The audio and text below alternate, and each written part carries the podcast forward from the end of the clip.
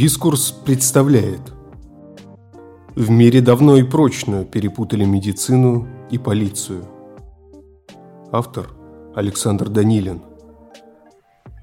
О том, как в системе российской психиатрии любовь к пациенту подменяется властью над ним, рассказывает психиатр, нарколог с 30-летним стажем, автор книги «Человек зависимый» и ряда других Александр Геннадьевич Данилин – Несмотря на то, что административные системы психиатрической и наркологической помощи существуют отдельно друг от друга, обе они, и не только они, по своей сути устроены одинаково. У нас вообще есть по большому счету одна система, которая с незначительными вариациями регулирует различные области нашей жизни. Это не только у нас, но в нашей стране так было всегда. В основе этой системы лежит принцип нелюбви. Методом реализации этого принципа оказывается борьба всех со всеми. Мы не умеем и не хотим помогать человеку. Вместо этого мы ведем и поддерживаем постоянную борьбу со всем, что считается ненормальным. Не пытаясь задуматься, что же все-таки такое нормальный человек, мы априори считаем нормальным исключительно себя самого и свой образ жизни. Правда, каждый из нас, включая сюда психиатров и наркологов, сильно сомневается в том, что его рациональное мышление и образ жизни представляют собой идеальную норму существования. Мы боимся, что под маской правильности кто-то увидит наши тайные мечты и безумные страсти. Поэтому в нашем обществе непопулярны психоанализ и психология вообще – мы боимся, что нами будут манипулировать, а человек, считающий себя нормальным, хочет манипулировать другими, управлять ими, владеть близкими людьми. Принцип нелюбви – стремление к власти вместо понимания и эмпатии – очень часто становится главным принципом взаимодействия в семье или в отношениях пары. И чаще всего такие пары распадаются – если принцип власти руководит социальными институтами, призванными помогать человеку, то эти социальные институты плохи. Они не работают, не выполняют своей главной функции. Медицину создал и должен формировать принцип любви к страдающему человеку. Медицина призвана помогать своему пациенту, и это исключительная, единственная ее задача. Отечественная психиатрия и много позже наркология были созданы на принципах власти, стигматизация, контроля и надзора. Стигматизация – это, собственно говоря, установление окончательного диагноза – шизофрения или наркомания. Для подтверждения собственной нормальности человеку и обществу, в собственной нормальности неуверенному, нужна маргинальная группа больных, совсем ненормальных людей – людей, которые окажутся виновными во всех страхах и бедах общественной жизни. Даже в бытовой жизни мы постоянно ставим диагнозы. Почему от меня ушел муж? Он больной на всю голову. Кто совершает преступления и террористические акты? Психически больные люди и наркоманы. Примерно так же в нашей стране относятся к талантливым, боюсь слова гениальным, людям. Собственные родители часто считают ненормальным стремление молодого человека писать стихи или рисовать, ведь это не дает средств на жизнь. Что же с этим делать? Большинство отвечает, по улицам бродят толпы еще не выявленных сумасшедших и наркоманов. Нужно их строже контролировать. Необходимо раннее выявление и тестирование. Мы давно и прочно перепутали медицину и полицию – Система наркологической помощи была создана в 1983 году. В своем роде это были последние трудовые лагеря в СССР. Нужно было куда-то деть алкоголиков. Никто не хотел задуматься о том, что массовое пьянство – результат чувства бессмысленности, ненормальности человеческой жизни. Алкоголики сильно портили картину социалистического рая. Новая область медицины – наркология – стала последним воплощением социалистического пути к счастью. Пьяного на улице подбирала милиция, его привозили в приемный покой больницы, где моментально ставили окончательный диагноз. Хронический алкоголизм – вторая стадия. В наркологическом отделении его за несколько дней отрезвляли и ликвидировали похмелье, а затем он на полгода отправлялся на трудовую терапию. Пациенты в три смены работали на заводе ЗИЛ. В медицинском отделении, где сейчас проходит лечение около 40 человек, в середине 80-х годов находилось до 160 человек одновременно, стояли тюремные двухъярусные койки.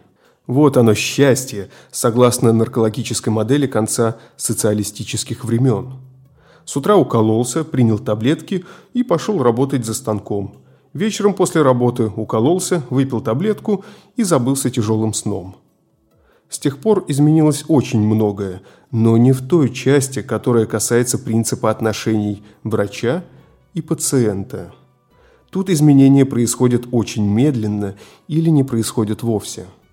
Пациенту по-прежнему не нужно понимать причин своего пьянства и менять что-то в своем отношении к жизни. В болезни виноват не человек, тянущийся к алкоголю, чтобы забыться и не думать. В болезни, с точки зрения нашей наркологии, виноват алкоголь. Поэтому врачи продолжают лечить от алкоголя, а не помогают человеку что-то понять. Боже упаси, ведь понимание – это принцип любви. Алкоголик обязан лечиться – он должен сдаться врачу и покорно принимать таблетки, не пытаясь понять, зачем они нужны. После лечения его поставят на учет, и он лишится значимой части своих прав и свобод. Фактически, алкоголик оказывается чем-то вроде преступника, только преступника потенциального. У него повышенный риск совершить преступление, поэтому давайте на всякий случай лишим его прав. В профилактических целях. Про наркоманов я и не говорю потому что употребление наркотиков считается преступлением, и различить болезнь и преступление в этом случае становится совсем невозможно. Возьмем для примера профилактику наркомании в школах с помощью тестирования, о котором так много говорят. Я даже не буду говорить о том, что адекватных, научно обоснованных и щадящих человеческое достоинство методов такого тестирования не существует – Представьте только, если вдруг у вашего ребенка выявлена склонность к употреблению наркотиков, что будет дальше? Правильно, заниматься им будет врач-нарколог. Что он сделает? Снова правильно, поставит на профилактический учет и назначит психоактивные лекарства. Никто не спорит, что наркоманы совершают преступления, пьяные за рулем совершают преступления – Проблема в том, что этими преступлениями должна заниматься полиция, а медицина должна заниматься помощью человеку, вне зависимости от ситуации, в которой он оказался. Был в XVIII веке в России такой замечательный доктор Федор Петрович Гаас, 1780-1853 годы жизни, который создал практически с нуля систему врачебной помощи заключенным – он помогал преступникам выжить, и многие современники за это считали его сумасшедшим. Но врачу должно быть неважно, кто перед ним, преступник или нет. Он призван помогать человеку. Каждый врач должен знать наизусть клятву Гиппократа. Почему к наркологии и психиатрии клятва Гиппократа имеет минимальное отношение? потому что общественное бессознательное считает нормой власть над душами других людей, а вовсе не любовь к ним. В отличие от психологии, в том числе отечественной, медицина не хочет понимать, что алкоголизм и наркомания – процесс употребления психоактивных веществ, взятый сам по себе, без учета токсических воздействий на нервную систему, которые они, несомненно, вызывают, не имеет почти никакого отношения к понятию «болезнь».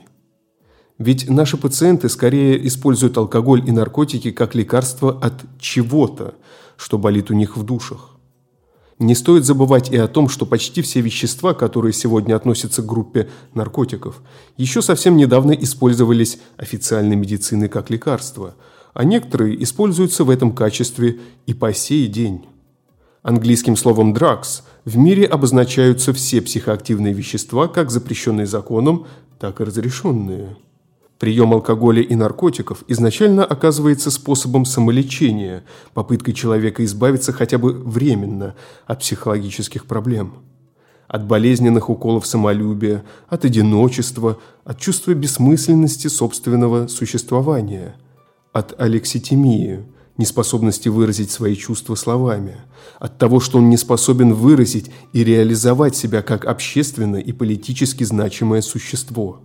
Сюда можно добавить многое. Например, непрестанное сравнение себя со стандартами красивой жизни на экране телевизора. Употребление алкоголя и наркотиков не болезнь, а сложный социально-психологический феномен.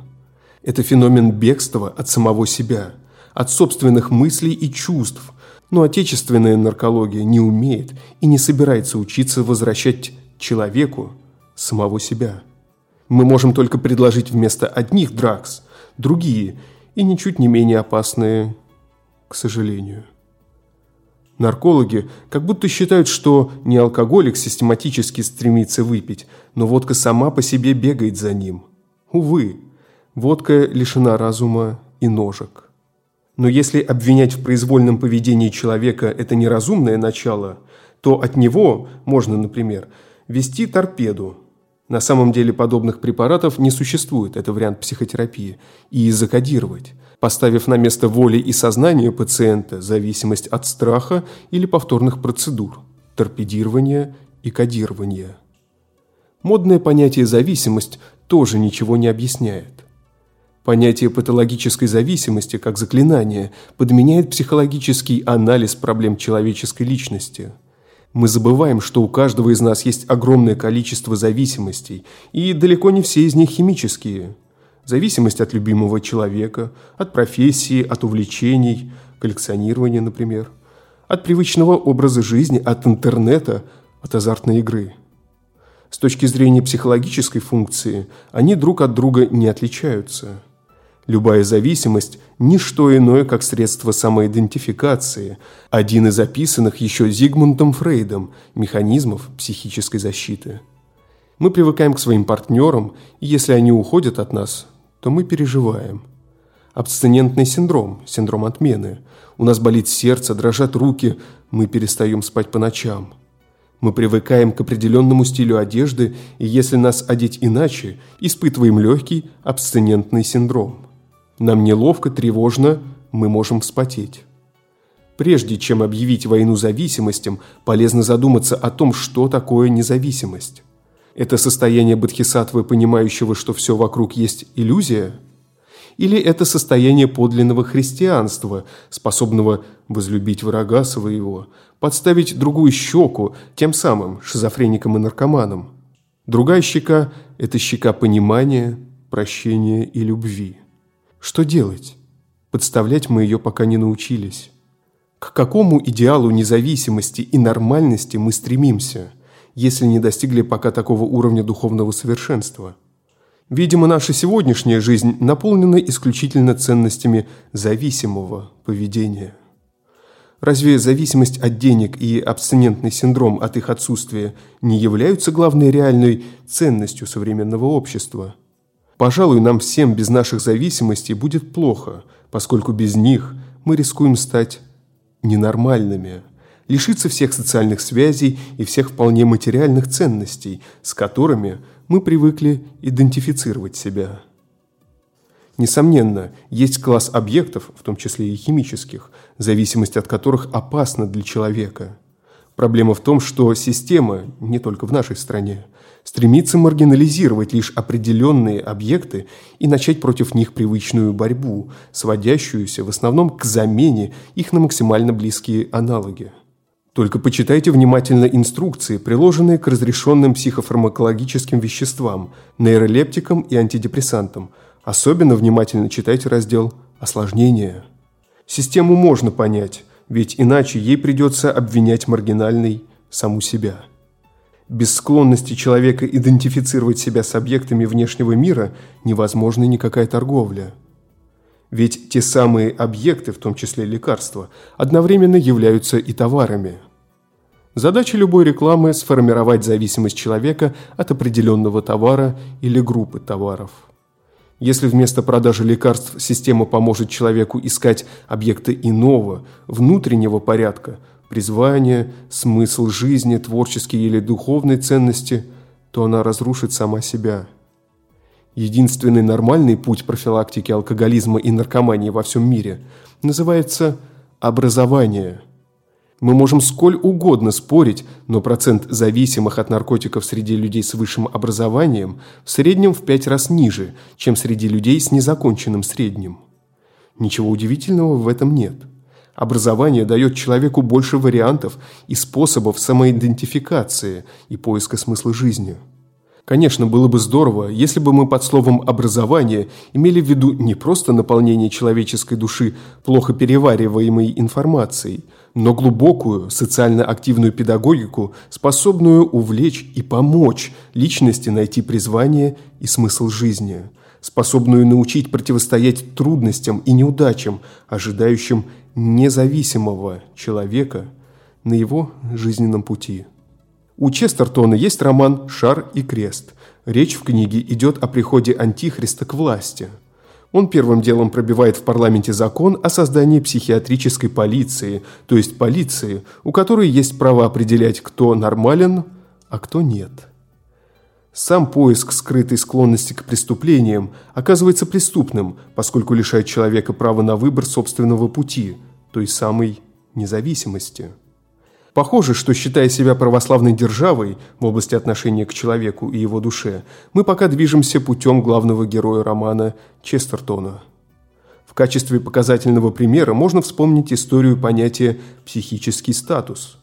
Так называется описание психиатром своих впечатлений от встречи с больным – при написании статуса нельзя использовать медицинские термины. Это художественное описание состояния больного, являющееся главным и единственным инструментом психиатрической и наркологической диагностики. Диагноз устанавливается именно с помощью художественного описания врачом состояния психики пациента. Само понятие «психический статус» принадлежит ни в чем не повинному христианскому экзистенциалисту Карлу Ясперсу. Он подразумевал, что, будучи психиатром, вы должны написать краткое произведение, своего рода эссе о человеке, сидящем напротив вас. Но для Ясперса диагностика этим отнюдь не ограничивалась. Врач должен был убрать описание в стол, а через пару дней перечитать его, задумавшись о том, что имел в виду, когда писал свое эссе. Для Ясперса психический статус был способом тренировки эмпатии, сочувствия к пациенту – способом понять его душу. В советской психиатрии, видимо, по причине сложности тренировки эмпатии, да и зачем ее тренировать, души у человека в те времена не предполагалось, сохранился только первый этап – само написание статуса, ставшее идеальным инструментом власти над больным. Больше не нужно писать эссе, а потом самому и с помощью коллег анализировать и изменять его, все глубже и глубже понимая больного, сочувствуя ему. Достаточно просто, не используя термины, описать симптомы болезни, которые врач заметил с первого взгляда. Этот самый первый взгляд и становится главным инструментом диагностики – стигматизации. Поставить диагноз с первого взгляда просто. Особенно просто, если таких диагнозов всего два – шизофрения и зависимость. Есть еще один, но он используется все реже и реже – да и те сегодня все больше стремятся слиться друг с другом. Так что все зависит от того, каким именно образом врач прищурит глаза, обнаруживая симптомы вместо живой души. Это и есть технология власти. Станет ли наш мир миром Антихриста из романа Честертона, на мой взгляд, зависит от того, захотим ли мы вновь задуматься о том, что означают слова «помочь человеку», о том, чем стремление любить отличается от стремления к власти. Автор Александр Данилин. Озвучил Николай Носачевский.